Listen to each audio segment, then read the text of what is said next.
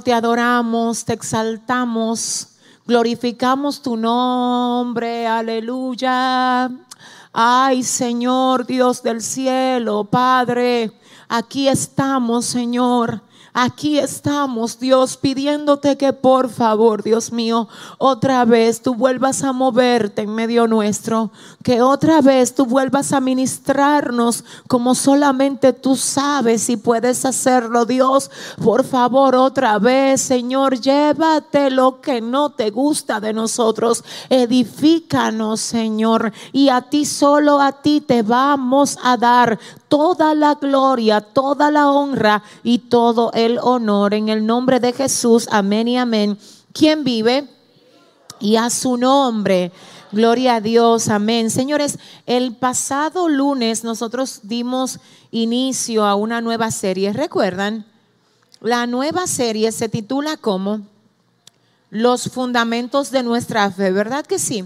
Miren, yo tengo que ah, decirles algo a todos ustedes y a toda la gente que nos ve ahora mismo, que de paso aprovecho para darle las gracias por su fidelidad aquí a este tiempo de estudio bíblico cada lunes. Qué bueno, qué bueno saber que ustedes están ahí pendientes de lo que el Señor está comunicando en cada uno de estos discipulados. Gloria al Señor. Pero tengo que decirles hoy, antes de seguir con esta serie, algo que de verdad me ocupa me ocupa el corazón y voy a comunicarlo. Yo sé que muchos de ustedes ya me conocen, saben cómo yo soy y saben que cuando algo me inquieta de parte de Dios, yo lo digo, ¿verdad? Yo lo digo porque yo siento un compromiso fuerte, no solo con esta iglesia, sino con esta generación. Amén. Así que, miren, eh, el pasado lunes iniciamos con esa nueva serie que tiene como tema fundamentos de nuestra fe.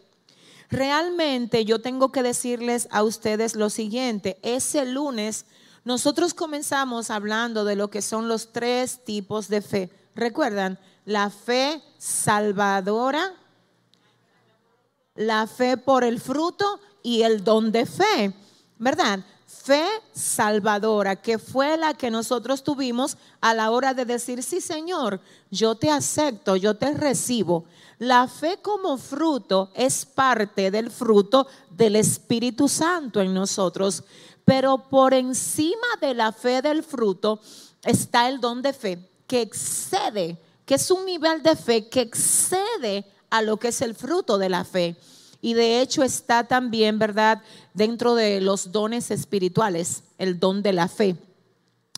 Me llamó mucho la atención ver cómo en esta semana estuvimos recibiendo muchos, muchos comentarios por las redes y por correo electrónico de personas que nos decían, wow, yo no sabía que habían tres tipos de fe. Ah, primera vez que yo escucho esto y tengo que decirle a ustedes eh, que eso está bien en un nuevo creyente. Bien, pero de verdad me preocupa un poquito el hecho de que esto pase en personas que quizás tienen más de un año en el Evangelio, que tienen más de dos. Y de verdad que esto me llevó a pensarlo mucho en la semana antes de yo decir lo que voy a decir. Pero yo quiero con todo respeto, con todo respeto, decir que necesitamos en este tiempo, y lo digo porque sé que aquí hay mucha gente que viene porque viene de otro pueblo, porque eh, el Señor la movió de donde estaban aquí, según lo que ellos mismos han testificado. Si usted no conoce lo que es la base doctrinal, usted necesita reforzar la base de la doctrina. Y eso yo lo digo con mucho cuidado, mucho respeto, no diciendo que nadie esté haciendo un mal trabajo, pero debemos de conocer la doctrina.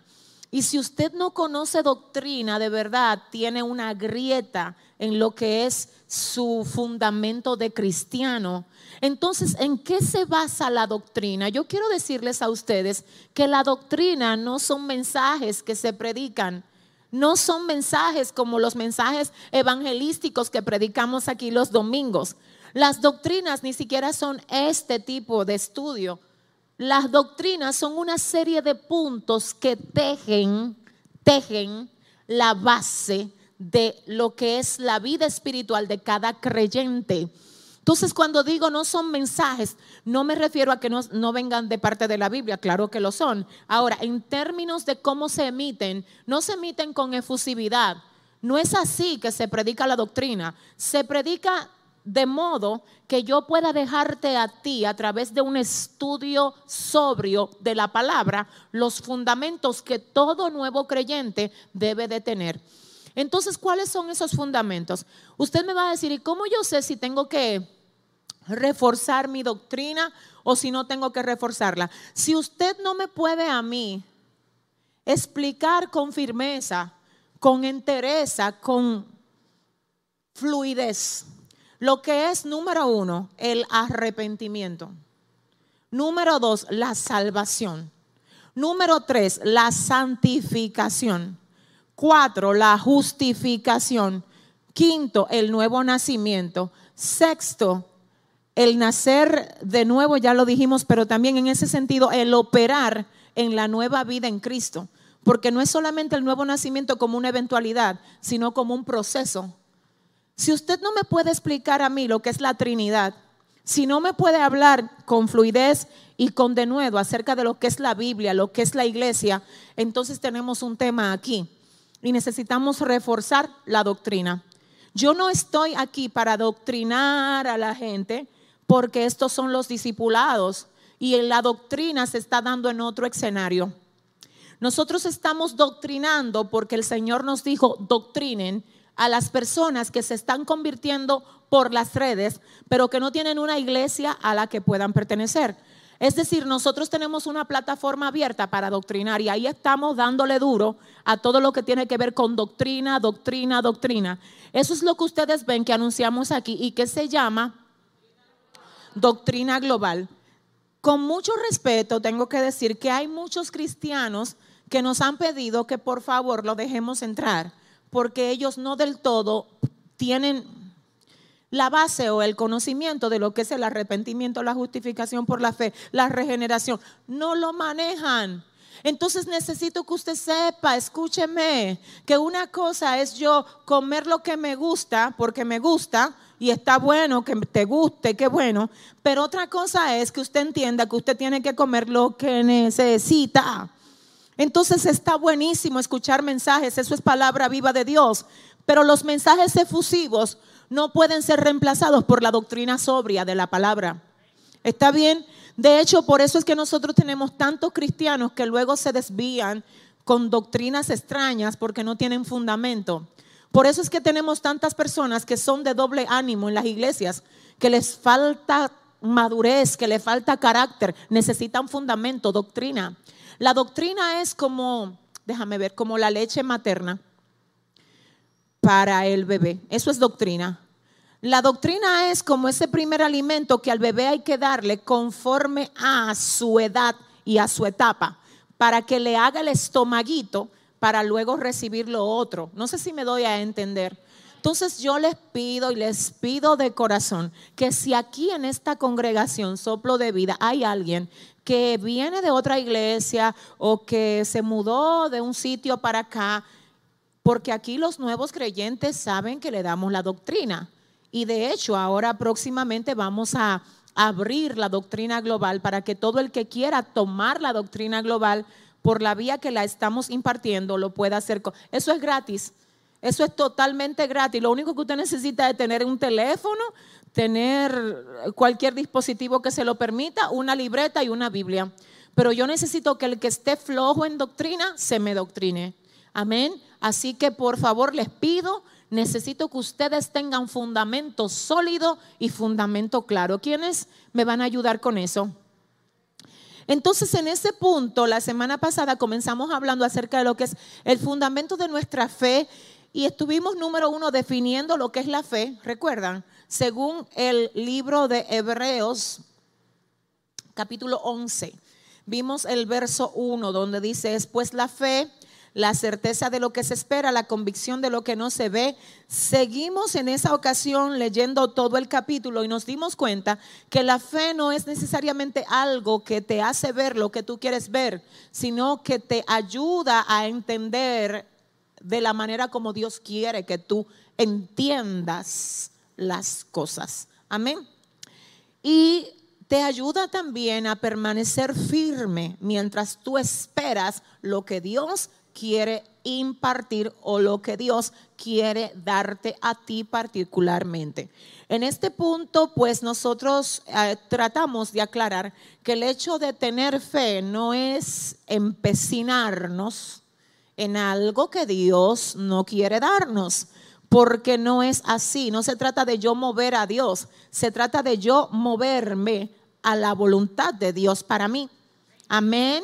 Entonces, en ese punto quiero decir que con mucho respeto, yo estoy aquí como que, señores, miren, yo no puedo dar doctrina porque hay mucha gente que tiene pastores ahí que yo necesito respetar el trabajo que ellos están haciendo, pero si usted entiende que necesita la doctrina, tampoco yo no me voy a quedar sin aportar en usted para que usted supere esa debilidad. Así que lo que estamos haciendo lo estamos haciendo con respeto, sin, eh, sin invadir el trabajo de otros, pero al mismo tiempo diciendo, si usted necesita, aquí estamos, aquí estamos para ayudarle y usted no tiene que decírselo a nadie. Porque a veces la gente se siente mal cuando ya es un predicador o un ministro de la adoración y todavía no tiene doctrina.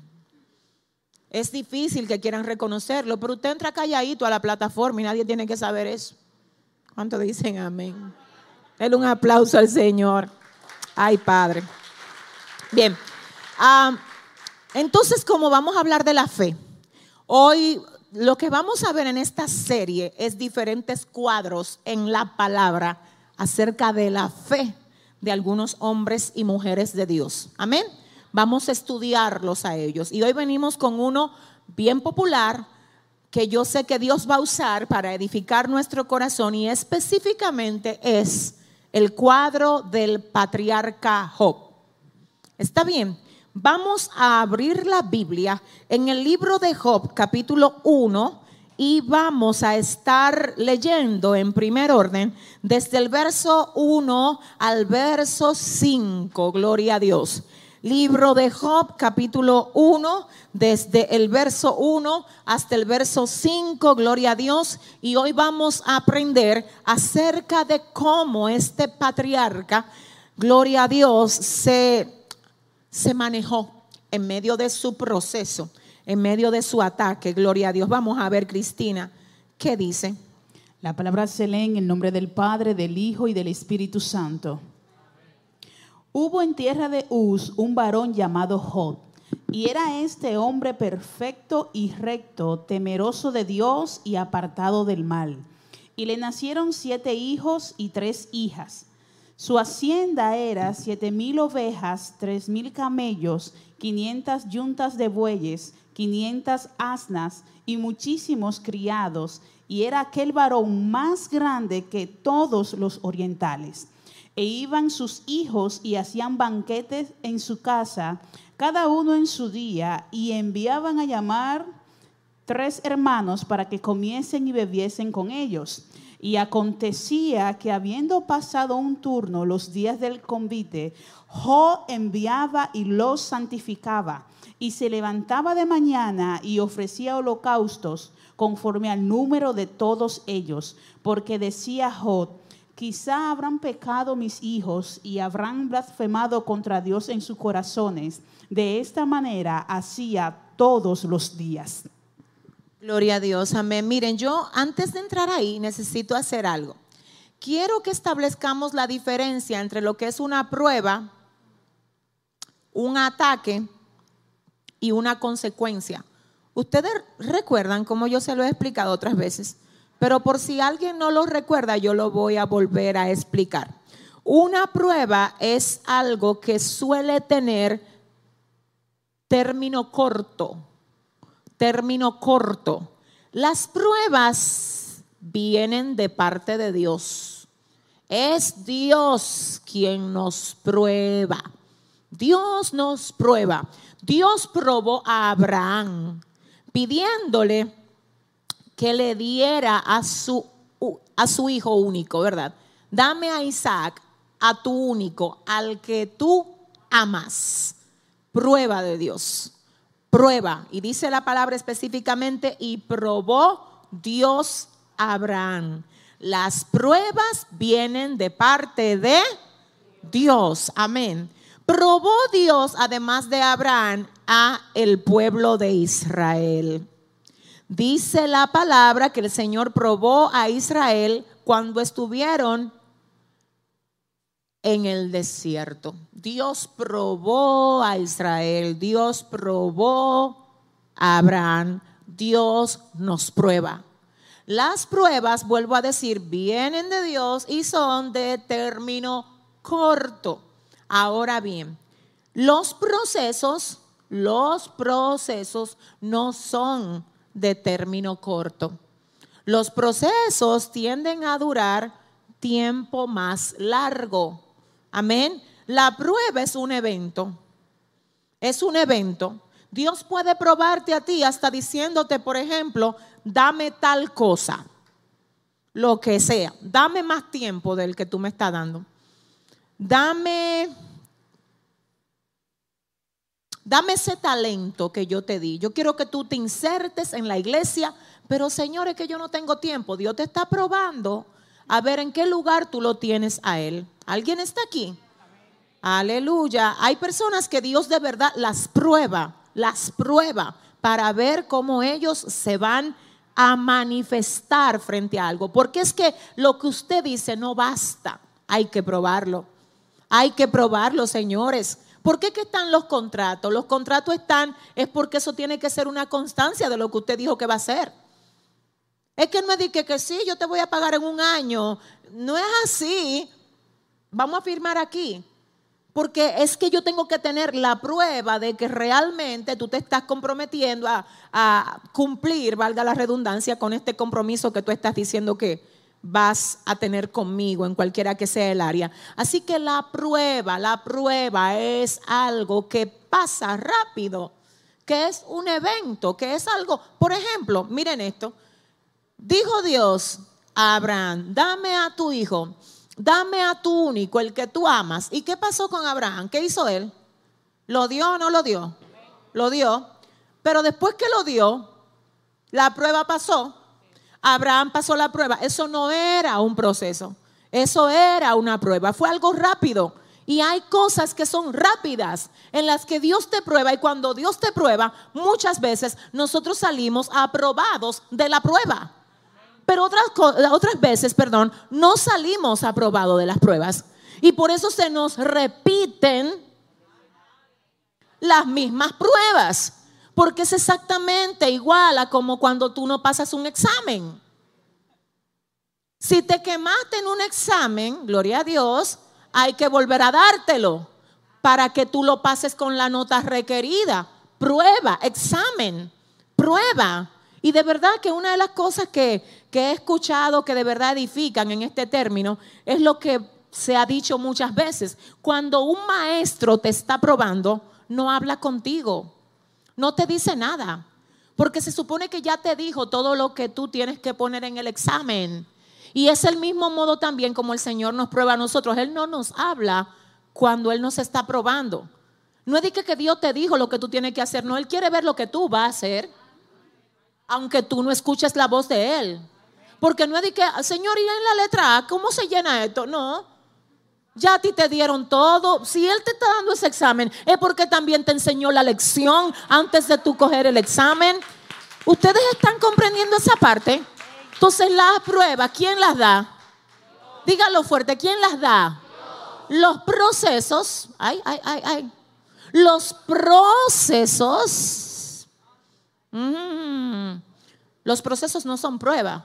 Los procesos tienen un tiempo más largo, acabo de decir hace un momento y tienen una particularidad. Mientras que la prueba tú la puedes pasar rápido, el proceso hasta que no logra en ti aquello para lo cual Dios lo envió, no te suelta. No te suelta. Por eso en una ocasión decíamos que quien te saca del proceso no es Dios, eres tú mismo. Pero que como así, ay, porque es tu resistencia ante el proceso lo que puede atrasar tu salida de él. Hay personas que Dios las metió en un proceso y ellos en vez de decir, Señor, mira, ¿qué es lo que tú quieres partir de mí? Ven, parte lo que sea. ¿Qué es lo que pasa conmigo? Que tengo orgullo. Ven, quiebra esto rápidamente. Ven. Que yo no me voy a estancar aquí. Señor, ¿qué me pasa? Que soy rebelde. Tengo que soltar esto. Y cada vez que tu carne te quiera poner a ser rebelde, dile, no carne, es que tú no me vas a gobernar a mí. Es que no es así. Es que yo te someto a ti, carne, para darle prioridad a las cosas del Espíritu. La Biblia dice que Jesús en una ocasión dijo, el Espíritu está dispuesto, pero la carne es débil. Entonces, mira lo que pasa. Siempre tú vas a tener una batalla grandísima contigo mismo. Por eso fue que Pablo le dijo a uno de sus discípulos, específicamente a Tito, mira, cuídate de ti mismo. Cuida, a veces nosotros estamos tan ocupados de que hablando del diablo y de los demonios y reprendiendo, que se nos olvida que el peor enemigo que nosotros tenemos. Si usted le va a dar un aplauso al Señor, amén. Gloria a Dios. Entonces, oiga, ¿qué es lo que pasa? Hay gente que han retrasado su proceso. Hay gente que debieron de estar fuera de su proceso hace rato. ¿Y por qué están en el mismo sitio? Porque ellos mismos se han vuelto enemigos de su salida. Pero ¿cómo así? Escuche qué es lo que pasa. Cuando Dios te mete en un desierto, Dios le da la orden al desierto. Y le dice, hasta que tú no veas que Él aprenda a cambiar la queja por alabanza. Ay, ay, no me lo sueltes. Muy fuerte. Hasta que tú no veas que se aprenda a someter a la autoridad. No me la sueltes. ¿Alguien está entendiendo? Hasta que tú no veas que aprenda a no ser malgastador. Ayúdeme a alguien. Hasta que tú no veas que aprenda a entender lo que es una necesidad y un deseo, porque hay gente que están esperando que Dios le dé algo para desbaratarlo. Dios mío, siento a Dios para malgastarlo. Y las cosas de Dios tienen un orden. Oiga, le voy a decir, las cosas de Dios tienen un orden, aleluya, aleluya, mi alma adora al Señor. Entonces hay gente que lo que Dios le da, cuando por ejemplo, por decir algo, Dios te da 100 dólares. Si tú no supiste administrar bien 100 dólares, ¿en serio que tú esperas que Dios te dé 5 mil? Es que tú estás, es que se ve que tú no, es que no estás listo para lo próximo. Entonces por eso Dios te tiene en ese proceso. ¿Tú quieres salir rápido del proceso? Entiende que es lo que Dios está tratando de quebrar en ti. Y cuando tú lo entiendas, dile, ven Señor, pártelo en mil pedazos, lo que sea, que yo muero a mí para que reines tú en mí. Ay, santo, yo muero a mí para que reines tú en mí. Y es que cuando, mira, yo siento al Espíritu Santo de Dios Escucha lo que te voy a decir, y esto es fuertísimo lo que voy a decir ahora. Hasta que algo no te, no te represente nada. Porque hay gente que entraron al proceso así, con una defensa, pero así, como cacata, como gato, para arriba, con, con las garras, a, a todo el mundo, una cosa. Hasta que ya tú no te vuelves un cordero, que tú digas, ay, mira, ay, olvida eso. Ay, ya yo no estoy en eso. Ay, a mí no me importa eso. Si usted le va a dar un aplauso. Ay, Dios mío. Ay, Dios mío. Y te digo una cosa, no hay algo que te bendiga a ti más la vida que tú salir aprobado de un proceso. Es que tú no sales igual. Es que tú no sales igual. Y es que el que te ve a ti luego del proceso dice, wow, pero es que tú no te pareces pero es que tú no te pareces. Aleluya. Aleluya. Usted sabe que cuando nosotros entramos en los procesos, los deseos de nosotros, que no siempre son deseos malos, déjenme decirle. Usted sabe que a veces los deseos que Dios no aprueba no es porque, no es porque son malos, es porque no están acorde al plan de Él contigo.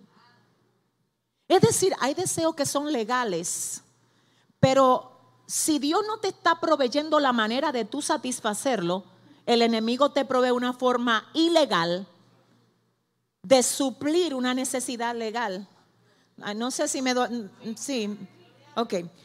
Hay necesidades que son legales, pero si tú ves que Dios, sabiendo que tú tienes esa necesidad, no te manda lo que tú necesitas. Eso es un proceso en el que Dios te tiene ahí parado a ver qué tú vas a hacer.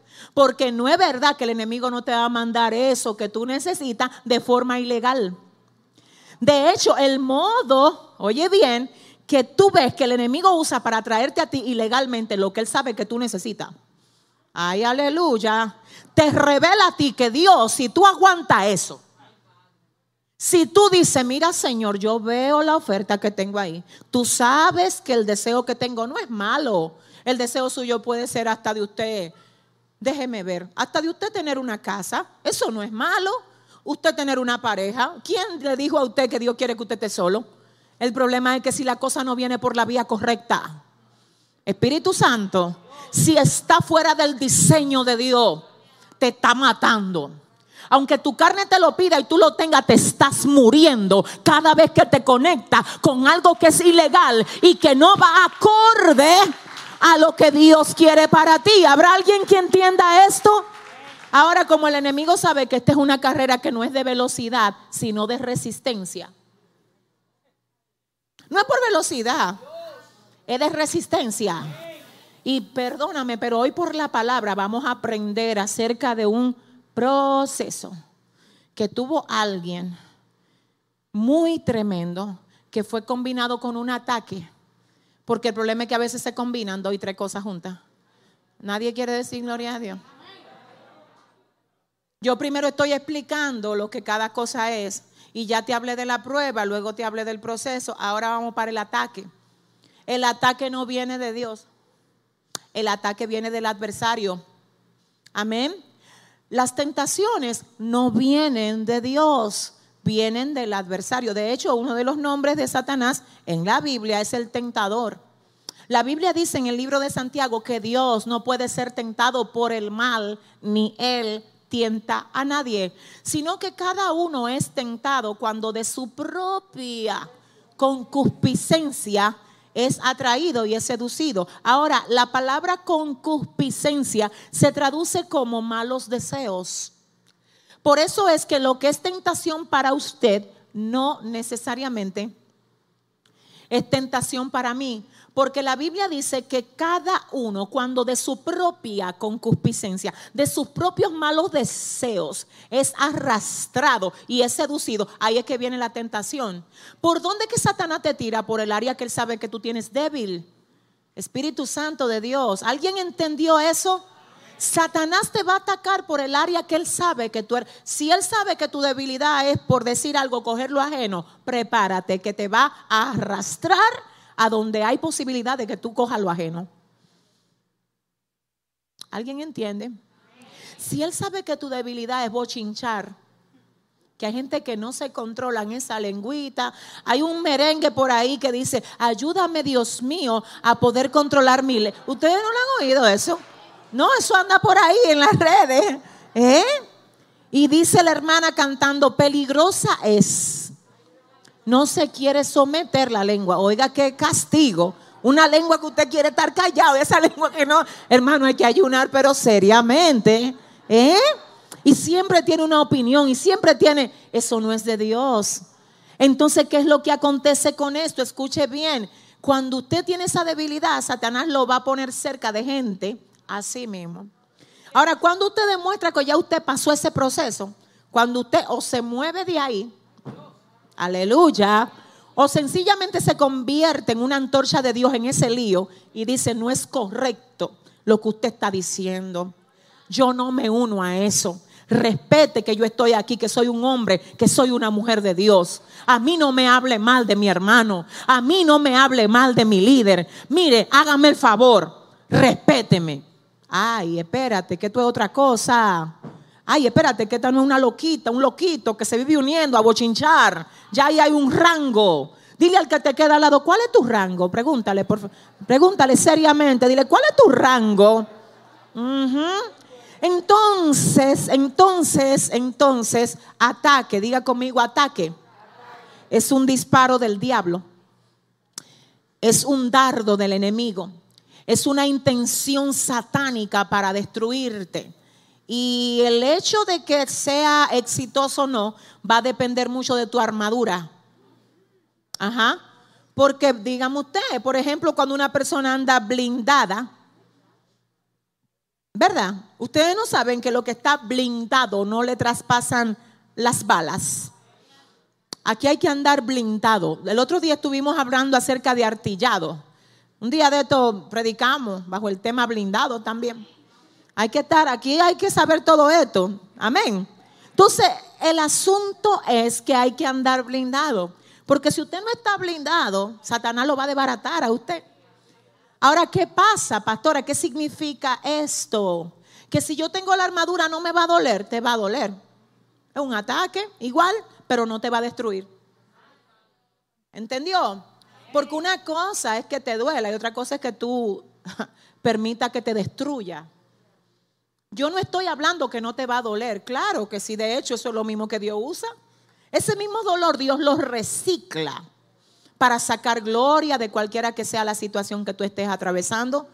Pero un ataque, aunque te duela, no te va a destruir si tú tienes la armadura del Señor puesta. Ahora bien, ¿qué fue lo que vino a la vida de Job? ¿Qué fue lo que vino? A la vida de Job vino, señores, una combinación una combinación de un ataque con un proceso permitido por el Señor. Combinación de ataque con proceso. Mi alma adora a Dios. ¿Cómo lo sabemos? Porque según la mayoría de comentaristas, esta situación de Job duró años. ¿Cuánto fue que duró? Años, no meses, no días, no semanas, años. Y yo quiero que entonces, basándonos en esto, ya dicho lo que hemos dicho hasta ahora, vayamos ahora sí todos juntos otra vez al libro de Job, capítulo 1, verso 1 al 5. Dice lo siguiente, hubo en tierra de Uz un varón llamado Job. Y era este hombre perfecto y recto ahí, temeroso de Dios y apartado del mal. Miren cómo lo define la palabra.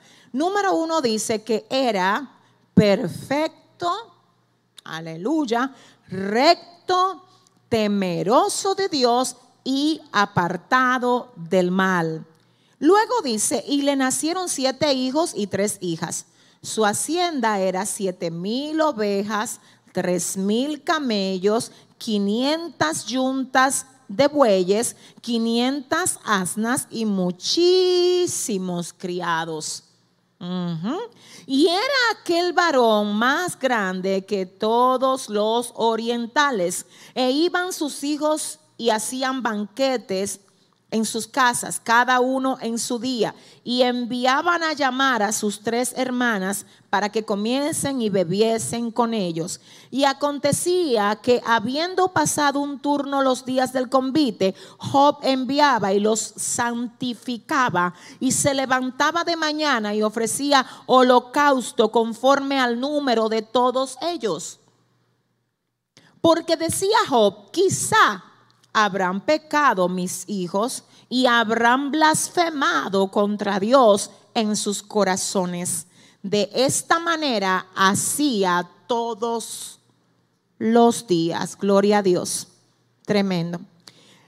Nos llama la atención algo aquí, es que Job no solo se preocupaba por él ser una persona recta, perfecta, justa delante de Dios, sino que cuando sus hijos terminaban de reunirse haciendo su banquete y su cosa, él decía, por si alguno de ellos ofendió a Dios mientras yo no estaba ahí, por si alguno de ellos habló algo que no debía hablar o hizo algo que no debía hacer, yo también voy a presentar holocausto por causa de ellos.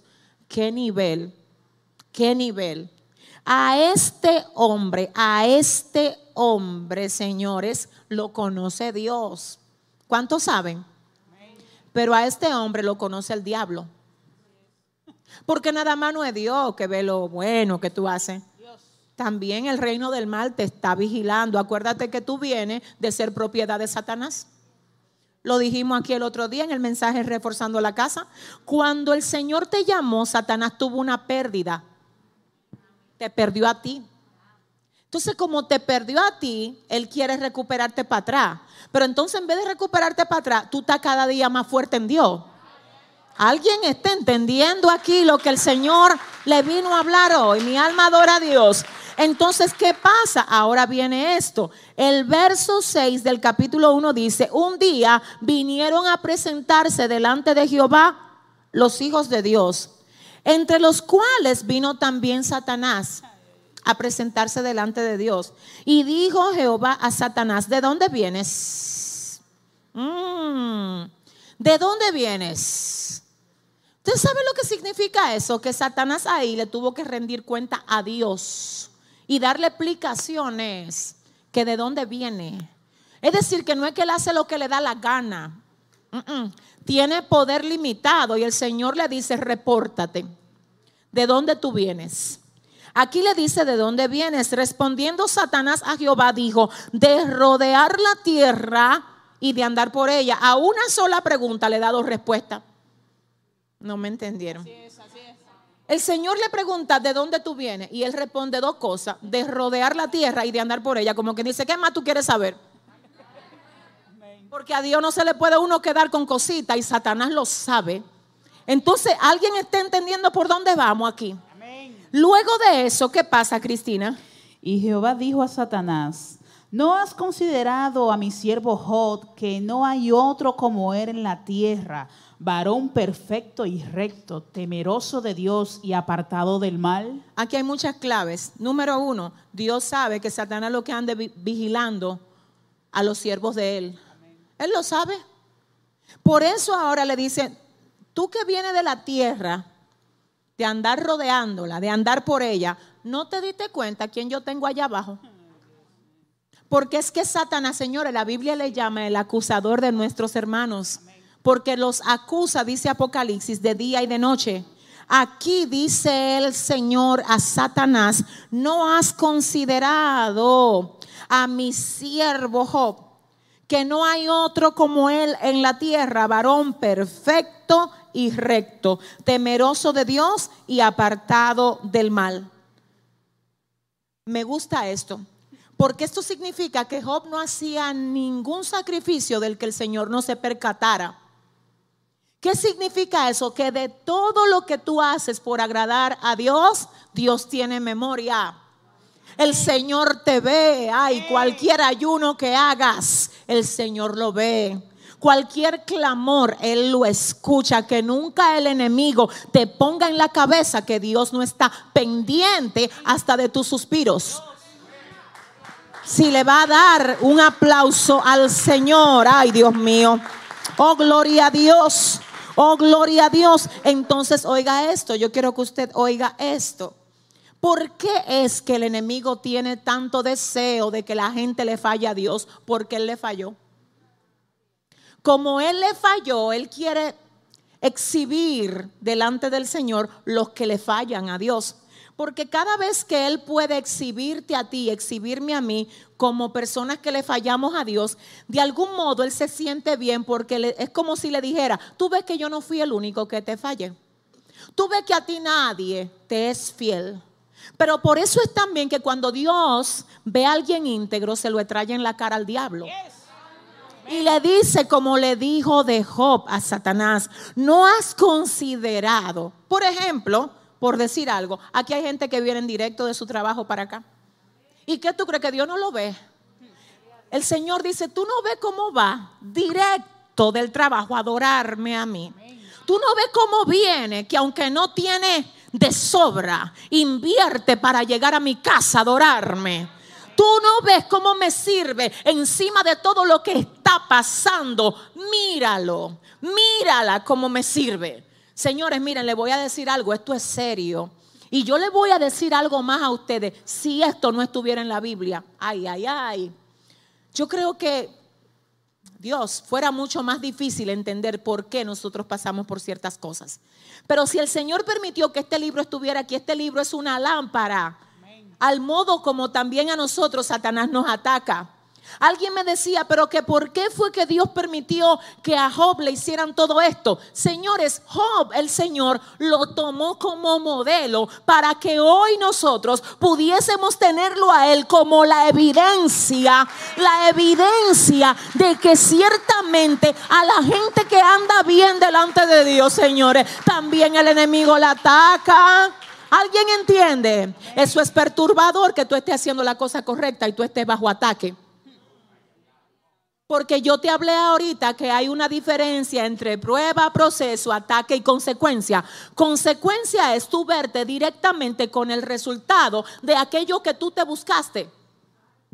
Te lo buscaste porque no escuchaste consejo, ignoraste la voz de Dios, no obedeciste la palabra. Pero cuando tú haces todo bien y como quiera, te caen los palitos arriba. Yo no sé con quién vine a hablar hoy, perdónenme. Te estoy hablando de que ese hombre era justo, recto, temeroso de Dios y apartado del mal. Señores, él no solo trataba de estar limpio, él, él ofrecía sacrificio por sus hijos. Para que si ellos le hubiesen fallado a Dios también, quedaran limpios por el sacrificio que él ofrecía por ellos. Pero aún así, no, me faltó algo. Este hombre era tan tremendo que dice la palabra que no había otro como él en toda la tierra. Señor, eso es algo muy alto. Que no hay otro como él. Todo lo contrario a Elías. Cuando Elías dice, el único profeta que te queda soy yo, el Señor le dice, te equivocaste. Yo tengo siete mil que no han doblado rodilla delante de Baal. Te equivocaste, Elías. Pero aquí, mi alma adora a Dios. Aquí no es Job el que dice, no hay ninguno como yo en la tierra. No, porque la gente que son verdaderamente. Ah, pero yo no sé. La gente que tiene un corazón verdaderamente enfocado solo en Dios y que lo que hacen es para Dios, ellos no están pendientes de que si soy yo el único, que si soy yo el más, que si soy yo el menos. Job no habla de eso. Es Dios que lo testifica por él. No está diciendo, ay, yo sí soy bueno, sí soy santo. No, él estaba tan ocupado, Dios mío, siéndole fiel a Dios que se le olvidó competir con otros. Cuando tú te ocupas en las cosas de Dios, tú te olvidas de competir con otros. ¿Alguien entiende? Entonces aquí es Dios que dice de Job, no hay otro como él en toda la tierra. Solamente piénselo un segundo. Cuando usted se esfuerza con todo lo que usted puede y con todo lo que usted tiene para usted obedecer a Dios y de un momento a otro comienzan a pasarle cosas que usted no sabe. Usted dice que esto no puede ser una consecuencia. Porque por lo menos yo siempre trato de hacer las cosas según Dios me la dice. ¿Esto de dónde salió, Dios mío? ¿Habrá alguien que en algún momento le haya pasado algo así? Que tú digas de dónde salió esto, Señor. ¿Cómo me pasó esto a mí? Yo creo que el libro de Job es una cátedra para nosotros. No había uno como él en toda la tierra. Perdóneme, usted puede ser lo mejor que sea, pero la verdad es que yo no creo que de ninguno de los que estamos aquí se pueda decir eso, perdón. Nosotros fallamos demasiadas veces, ¿verdad que sí?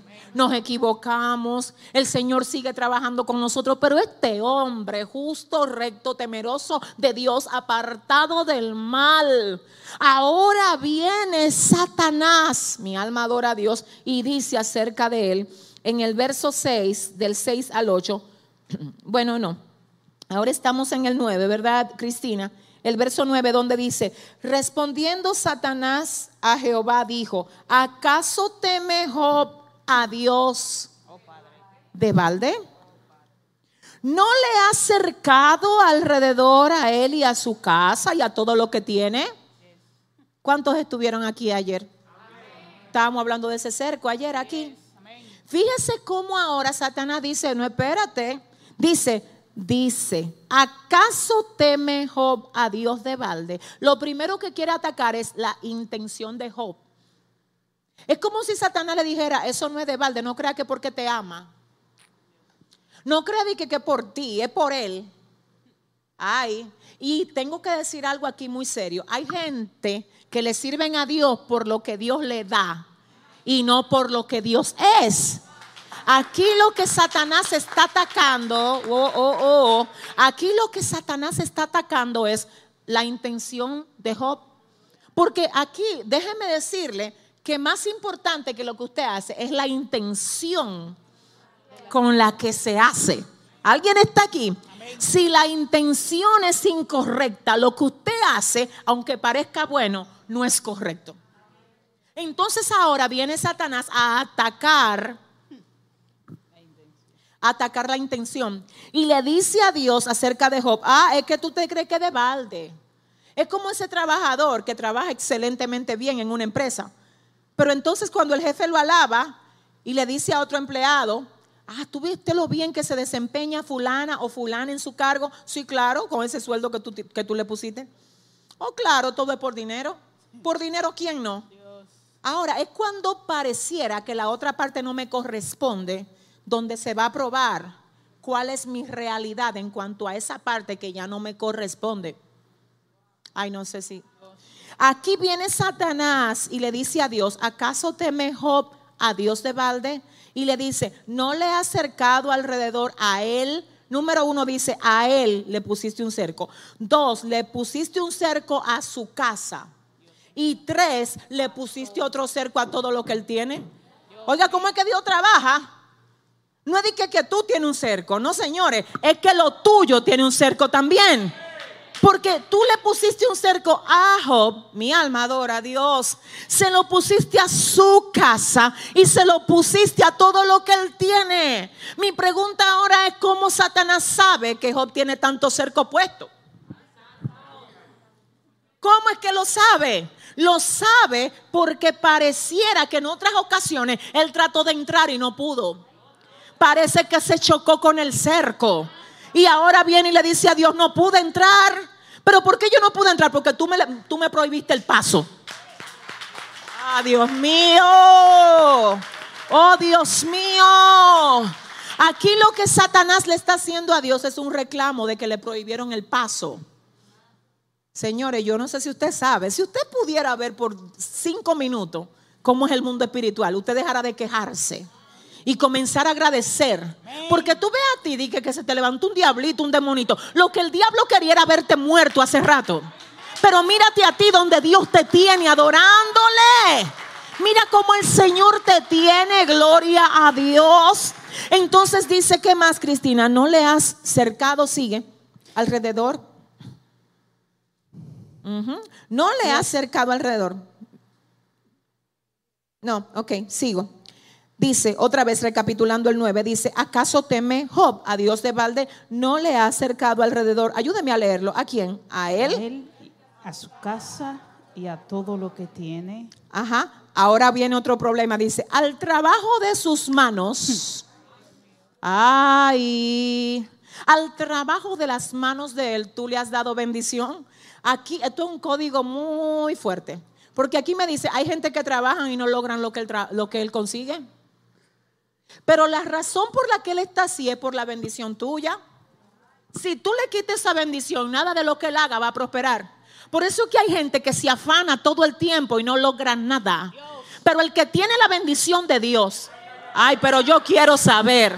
Yo quiero saber si aquí hay alguien que tenga la bendición de Dios, que pueda aplaudir al Señor fuerte por su bendición. Oh, ahora dice, ay, ay, ay.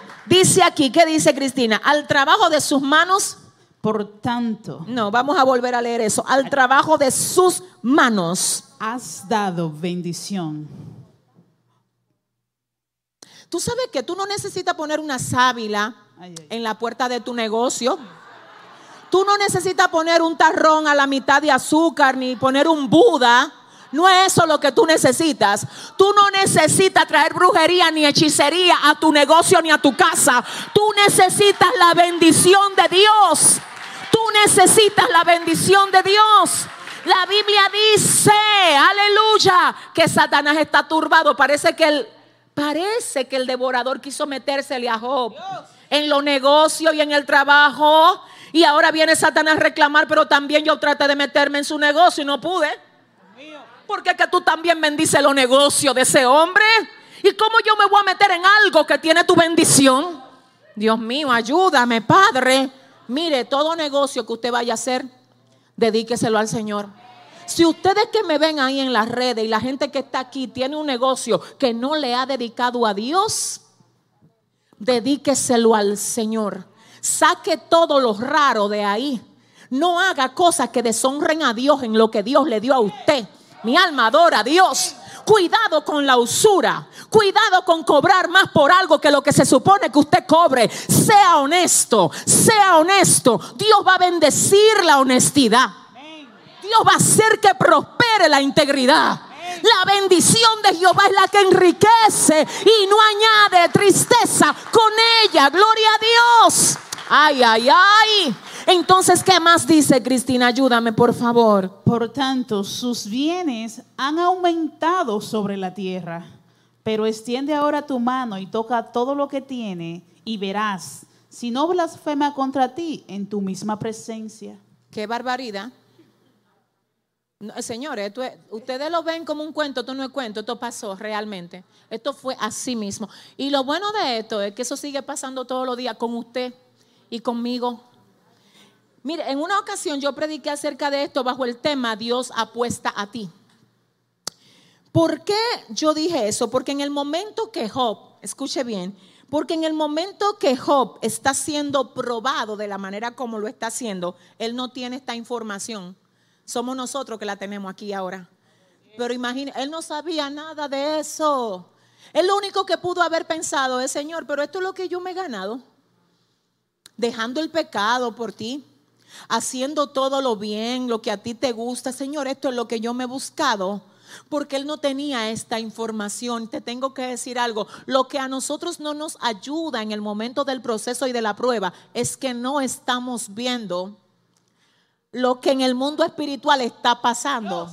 Ah, como tú no lo ves, si tú solamente ves con los ojos carnales, tú crees que Dios está tranquilo, está callado. Cuando Dios lo que le está diciendo al diablo, mírala, míralo Míralo cómo se comporta, aunque yo no le esté dando lo que quiere recibir.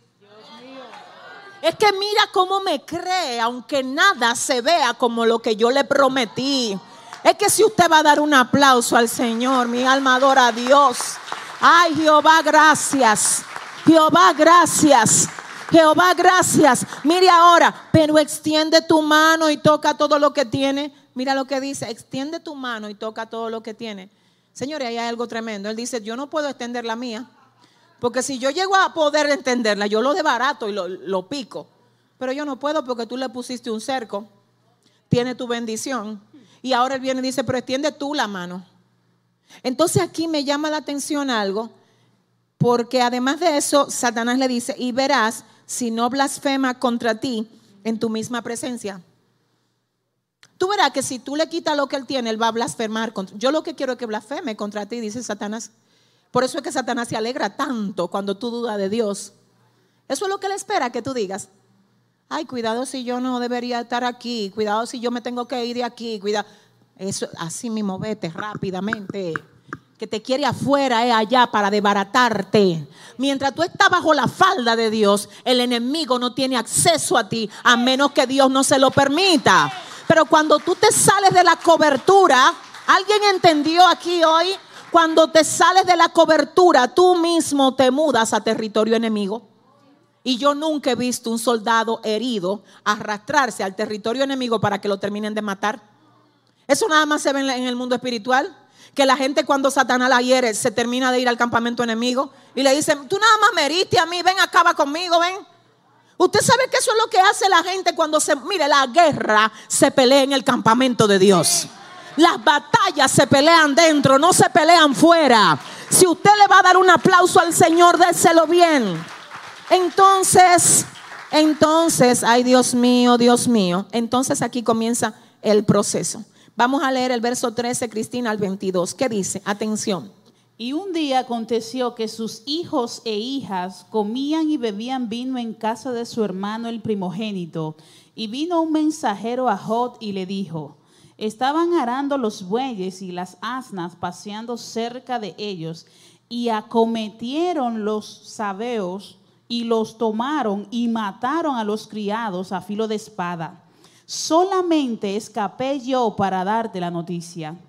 Aún estaba este hablando cuando vino otro que dijo, Fuego de Dios cayó del cielo que quemó las ovejas y a los pastores y los consumió. Solamente escapé yo para darte la noticia. Párate ahí, Cristina. Lo primero es que los sabeos eran enemigos.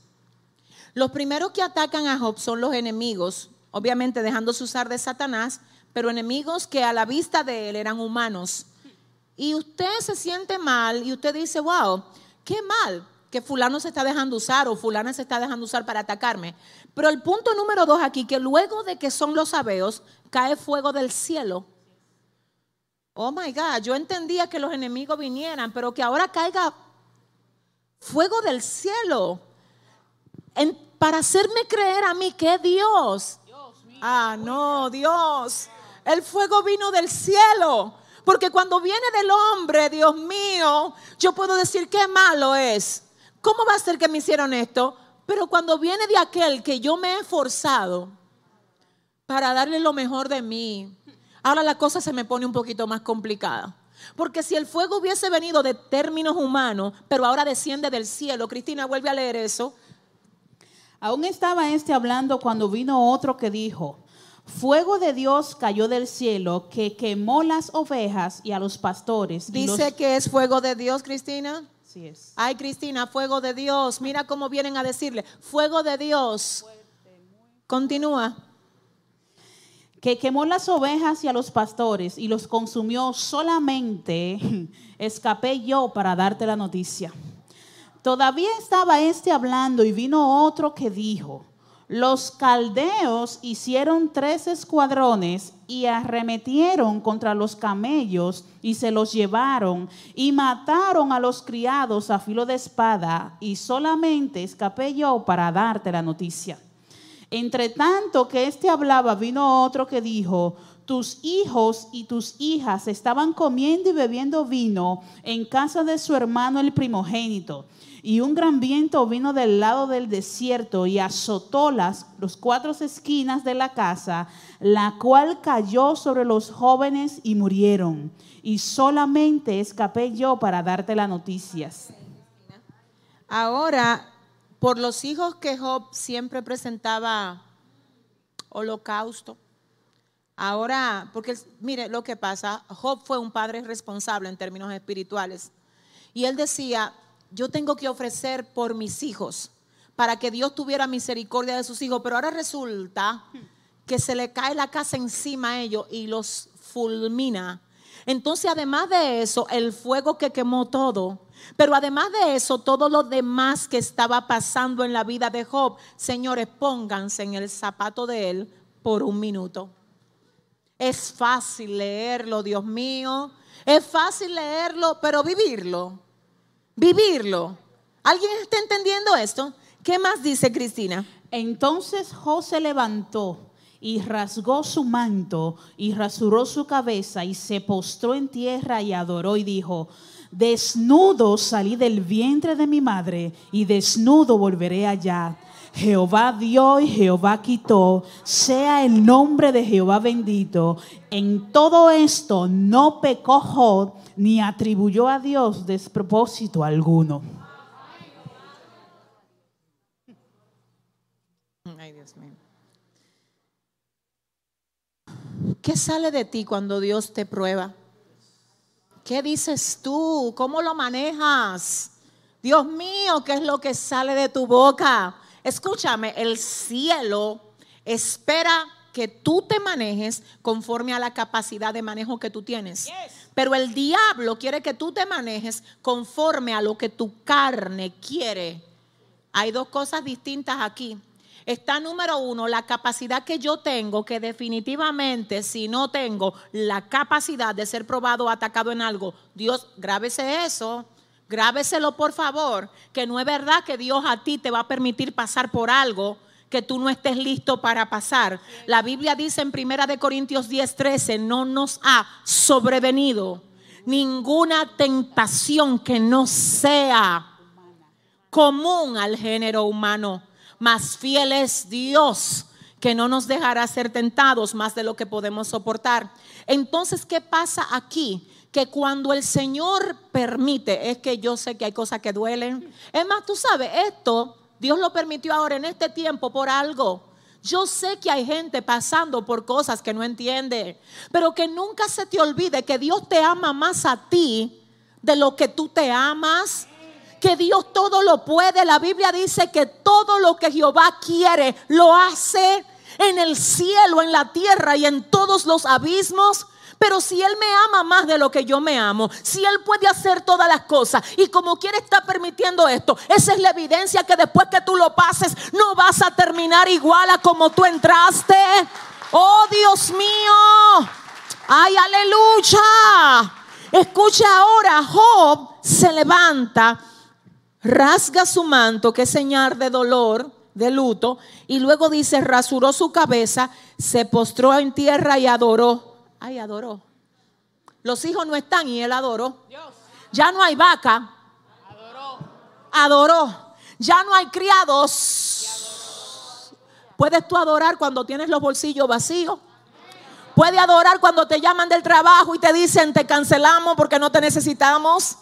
Puedes adorar tú cuando te abandona el marido. Puedes adorar tú cuando tus hijos se van de la... Dime si tú puedes adorarle.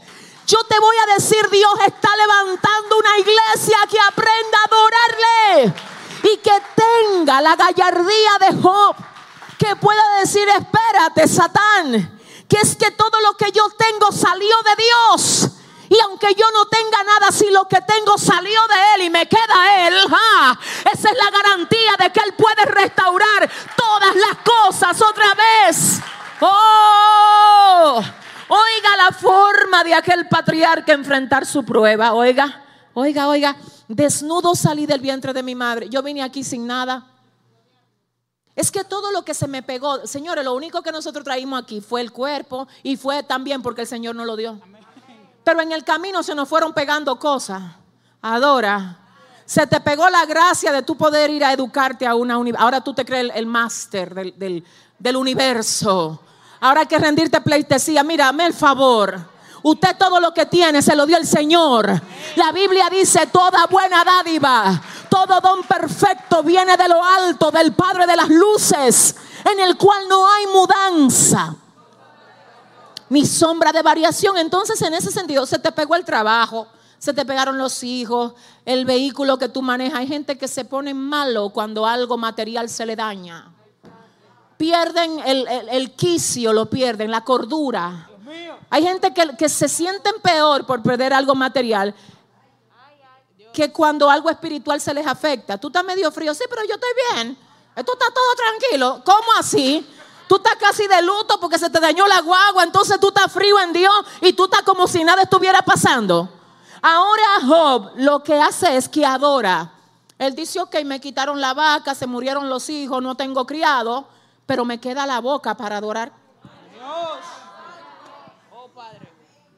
me queda la boca para adorar. Oh, me queda la boca para adorar. Hay algo aquí, yo creo que vamos a tener que dejar la segunda parte. Esto se va a poner fuerte. Dile a tu vecino, no te quede el lunes.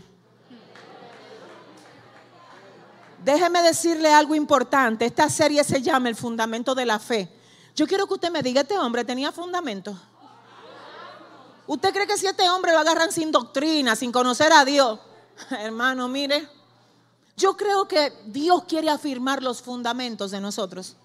Es que mire, de verdad se lo digo. Y hay algo que quiero que notemos aquí antes de terminar esta primera parte. Y es esto. Oiga bien. Siempre quedaba uno de que para dar la noticia. ¡Wow! ¿Usted, usted vio esto? Esto es un tigueraje del enemigo. Dice que, siempre queda, hay uno que no le pasa nada. Porque ese es el que va a dar la noticia. ¿eh? Ese es el mensajero del bochinche, del problema, del cuento. ¿eh? Así mismo pasa ahora. Usted no ve que cuando usted está en proceso, aunque sea una familia suya que ni lo llamaba, esa gente ni pensando en ti estaban, pero le enchinchó Satanás, llámalo ahora. Llámalo ahora, le enchinchó, para entonces que se comunique contigo para tirarte un dardo. Tú no sabes que cuando tú estás en guerra, hasta las publicaciones que te salen de YouTube y de Facebook, es que yo no, usted se cree, señor, es la misma vaina. Satanás no tiene nada nuevo. Si tú estás pasando por proceso económico, todas las publicaciones que te tira son de gente comiendo en restaurantes carísimos, con guagua, y tú dices, pero ¿y qué es esto?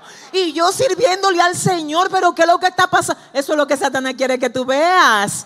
¿eh? Si tú estás pasando por proceso de familia, ahí es que se van a comenzar toda la familia a tirar selfie. Y feliz aquí con mi familia. Y tú, wow, pero ¿y los ayunos que yo he hecho? Dime, Jehová, ¿para cuándo es que yo voy a ver esto? Entonces es que, es que todo se alía, es una alianza. Pero ¿y por qué nada más no se quemaron la vaca? No es que no, eso no no, ese tipo tiene demasiado nivel. Que se le quemen la vaca, eso no le va a mover nada a él. Hay que quemarle la vaca, los hijos, hay que llevarse todo para ver lo que va a pasar. Pero se encuentra con uno que es una maquinaria de fe. Que sin tener nada dice, espérate, desnudo salí del vientre de mi madre y desnudo volveré allá. Jehová Dios, sea el nombre. Mira lo que Dios está esperando. Gente que no le importa el diagnóstico médico. No que usted tiene lo que tiene. Yo quiero hacer un desafío hoy aquí. No que tiene una masa que hay que ver qué es, que parece cáncer. Ponga ese diagnóstico sobre su mesa. No me le coja miedo a ninguna información satánica. Escúcheme bien, usted va a pasar lo que Dios permite que usted pase. Y lo que Dios permitió es para su bien aunque no parezca. Así que cuando el enemigo te quiere intimidar con algo, no que la carta de despido, no que el diagnóstico médico, no que fulano se va a divorciar de ti, no que aquel te abandonó, ponme sobre la mesa. Esto no es, esto no es relajo. Es de verdad que lo pongas sobre la mesa, lo que sea que te esté intimidando, ponlo sobre la mesa y hoy háblamele claro. Y dile, oye lo que te voy a decir. Vengo de la iglesia. Vengo de recibir una palabra que activó mi fe. No te tengo miedo. En mi vida no va a pasar nada que Dios no permita. Y todo lo que Él permite es para mi bien. Aunque no parezca. Yo quiero saber si hay gente aquí que va a hacer eso. ¿Eh? Porque un hijo de Dios, el enemigo no lo puede tener intimidado. Dile al que te queda al lado, suelta el miedo. No, dile a tres personas, Dios tiene el control de todo. Dile, dile, Dios tiene el control de todo. Dios tiene el control de todo. Mire, en un momento de mi vida, en un momento, yo no tenía cómo darle de comer a mis hijos Específicamente, Dios sabe que estoy en su altar. Y eso fue cuando nos mudamos aquí. Cuando nos mudamos en este local, este lugar estaba en ruina total. La gente que se mudó con nosotros, levánteme la mano. Ustedes lo vieron, ¿verdad? José, Jiménez, eh, Laura. Esto era, señores, un pantano y una ruina. Y el Señor me dijo, prepara la casa. Y yo recuerdo como ahora, y lo doy hoy por testimonio para que usted sepa que Dios trabaja con sus hijos. Recuerdo como ahora que yo le dije a la gente que maneja las finanzas, yo le dije, yo tengo tanto ahí ahorrado, todo lo que yo tengo, úsenlo para la iglesia, todo. La cuenta se me quedó vacía, absolutamente vacía, en cero, cero. Y yo dije, bueno, yo todavía tengo una tarjeta que tiene tanto, yo creo que podemos resolver algunas cosas aquí. La tarjeta también lo usamos. Hasta eh, usarle el, tiene un, un extra que si tú te pasa como que todavía te funciona. En una me comienzan a llamar, estamos aquí en la ferretería y la tarjeta suya no pasa. Y yo, oh, me queda otra. La otra. Pero ya en un momento dado yo no tenía de dónde seguir dando. Yo dije, Dios mío, tú me dijiste tú me dijiste que te arreglara la casa y yo no voy a dejar ni de comprar una cámara para que se transmita tu palabra, ni de comprar un micrófono para que la gente que está fuera y aquí reciba. Dios mío, dime qué más hago. Lloré así y el diablo me peró en la casa con el niño mío más chiquito. Mami, aquí no hay leche. Mami, yo tengo hambre, aquí tú no has hecho la compra. Y yo, Dios mío, toma el control. Me quedaba todavía el crédito del colmado. Gloria a Dios. Y yo le he dicho a Ana, Ana, mira, manda a buscar algo y vamos a hacerle la cena a los muchachos. Pero yo, Dios mío, abre los cielos. Tú sabes que necesitamos de ti. Señores, miren, voy a dar este testimonio. Yo sé que ella no quiere que yo lo diga. Pero ese mismo, bueno, al otro día viene esa mujer que ustedes ven ahí, esa que está ahí, y me dice, pastora, Dios me dijo que le diera esto para que le compre comida a sus hijos.